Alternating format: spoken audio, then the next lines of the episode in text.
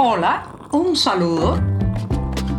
Les habla Joanny Sánchez, cubana, periodista, ciudadana, y les traigo este cafecito informativo recién colado y sin azúcar para despertar.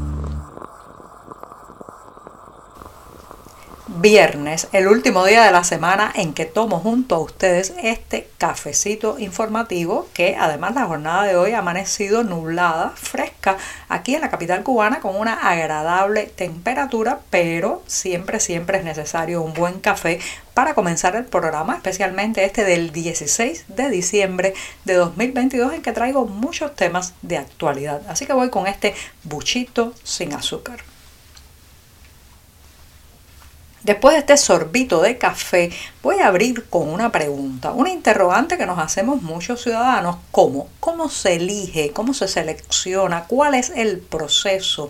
para permitir que una empresa extranjera se ubique en, este país, se, digamos, se instale en alguna zona del territorio nacional, comience a producir un producto y eh, pues coloque esa mercancía en el mercado interno o mercado nacional. Pregunto esto porque a pesar de la carestía, del desabastecimiento, de la ausencia de muchos productos básicos, de pronto vemos irrumpir en los mercados ciertas marcas que cuando uno escarba un poco, hurga un poco la información sobre esta empresa, compañía extranjera radicada o eh, que está instalándose en la isla, pues encuentra muy poca información la mayoría de las veces y esto ya es una duda que trasciende a mi pregunta ciudadana e incluso va a la duda periodística la mayoría de las veces que uno busca información sobre alguna de estas empresas españolas, mexicanas o de otros países, eh, detecta que por ejemplo hay muy pocos antecedentes, tiene muy poco historial la compañía en el país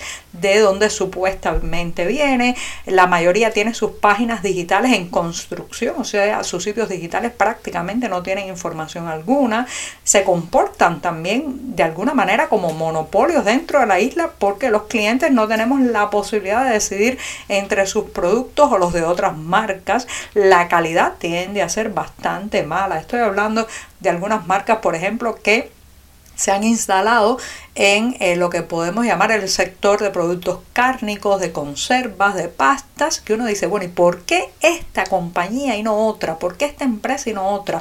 Se decidió por la calidad, se decidió por los bajos precios, se decidió porque estaba su producción a tono o en sintonía, digamos, con el gusto, las preferencias, las tradiciones culinarias cubanas o la necesidad de la gente. Estoy también pues eh, extendiendo todo eso no solamente a los productos eh, de alimentarse, no solamente a la comida y los alimentos, sino también desde los eh, pañales desechables para niños, pasando por los productos de limpieza, llegando incluso a muebles o, eh, digamos, eh, insumos decorativos. Bueno, ¿cómo, ¿cómo se ha elegido a esas empresas? Porque tienen calidad o hay algo más detrás, señoras y señores, la falta de transparencia, la oscuridad que ronda todas estas gestiones, estos acuerdos comerciales trae este tipo de deformación, que no llegan aquí ni los más, digamos, eh, los mejores productores, ni los mejores productos, ni los más eficientes, ni siquiera los que cuidan más el medio ambiente, sino saben que los más amigos de los jerarcas de verde olivo, la familia en el poder en este país y el grupo en el poder. ¿No serán también en muchos casos ellos mismos con empresas en el extranjero? Comprándose a sí mismos con los recursos del presupuesto nacional, todo es posible porque el secretismo, el secretismo también trae esas cosas. A veces el discurso oficial cubano se comporta como si nosotros, los ciudadanos, no tuviéramos memoria, como si la amnesia se hubiera adueñado de todos los residentes de esta isla y entonces dicen, se desdicen, se contradicen sin siquiera aludir a cuando decían justamente lo contrario. Hace seis años, recuerdo, en 2016, la administración entonces de Barack Obama flexibilizó la posibilidad de comprarle directamente a los productores de café cubano su grano, su producto, para llevarlo al mercado estadounidense. ¿Cuál fue la reacción entonces del oficialismo cubano? Y esta es la parte que ellos creen que nosotros padecemos de una amnesia generalizada. Bueno, pues la respuesta fue iracunda, molesta. La Asociación Nacional de Agricultores Pequeños, que como saben es una caja de resonancia del poder, una polea de transmisión que eh, hace lo que le orientan desde arriba y trata de imponer esas orientaciones al campesinado cubano. Bueno, pues la ANAP eh, conocida también por esas siglas ANAP, sacó una molesta eh, y enfadada, digamos, declaración prácticamente diciendo a Estados Unidos que no necesitaban que le compraran el producto a los cafetaleros. Poco después también las asociaciones locales de productores de grano siguieron el mismo guion de la ANAP y bueno, pues cerraron la puerta a esa posibilidad. Y si les digo que ahora, ahora Carlos Fernández de Cosío, el viceministro de Relaciones Exteriores, en una conferencia que ha dictado frente a estudiantes y otros representantes de Relaciones Exteriores del país, pues ha tenido que decir y reconocer y además confesar que van a aceptar, eh, digamos, apoyo estadounidense a los negocios privados cubanos, aunque eso intente, y así son sus palabras, socavar la revolución. ¿Y qué ha pasado en seis años que de aquel portazo ahora están prácticamente estirando la mano con el sombrero? Bueno, la crisis económica se ha profundizado, pero no solo eso, señoras y señores, han creado un sector privado a su imagen y semejanza, a su gusto, con su gente. A esos son los que quiere que llegue el apoyo de Estados Unidos ahora.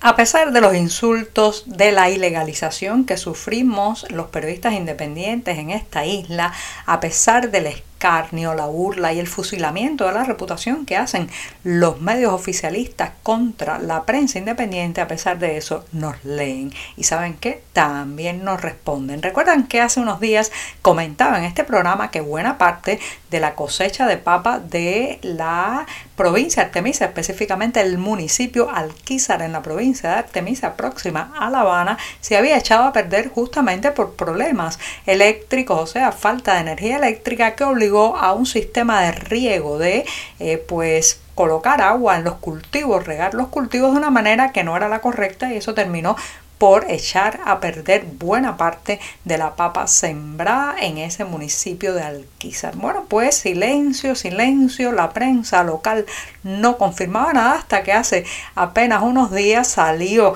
claro está, a estigmatizarnos, a insultarnos de una manera bastante, digamos, esperpéntica. Incluso nos llaman al diario 14 y medio prensa falsante, sí, así mismo, con L lo escribieron. Prensa falsante nos ha llamado el Artemiseño, el periódico de la provincia de Artemisa, que semanas después de que denunciamos la pérdida de ese cultivo fue hasta los campos para no para comprobar que realmente había habido un menoscabo a un alimento tan necesario, tan preciado y tan buscado en la Cuba de hoy como es la papa o patata, sino para tratar de desmentir a la prensa independiente. Vamos a quedarnos con lo mejor. Fueron allí y comprobaron que sí, que algo había ocurrido y ellos no lo habían contado. Tuvieron que esperar que fueran esos medios ilegalizados, estigmatizados y bloqueados, muchos de ellos en los servidores nacionales, los que contaran la historia que preocupa a las personas, ¿sí? al cubano a pie en esta isla.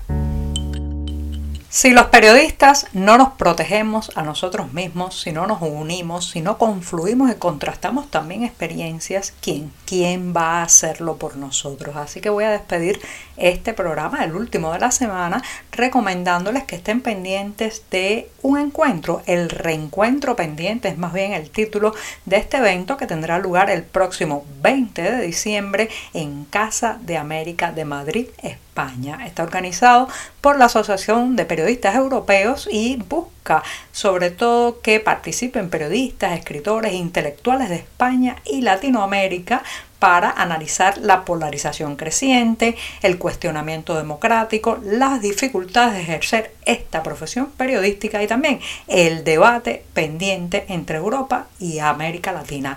20 de diciembre y los detalles como siempre en la cartelera del diario digital 14 y medio. Ahora sí, me despido deseándoles que pasen un hermoso, feliz, tranquilo y en familia fin de semana. Hasta el próximo lunes. Por hoy es todo. Te espero el lunes a la misma hora. Síguenos en 14medio.com. También estamos en Facebook, Twitter, Instagram y en tu WhatsApp. No olvides, claro está, compartir nuestro cafecito informativo con tus amigos. Muchas gracias.